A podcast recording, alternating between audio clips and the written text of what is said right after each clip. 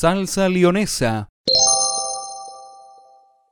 Salsa lionesa es una salsa de la cocina francesa. Se trata de una salsa elaborada con cebollas salteadas en mantequilla y reducidas en vino blanco, en algunas ocasiones vinagre, y demi-glacé. Se trata de una salsa muy empleada en las preparaciones de la ciudad francesa de Lyon.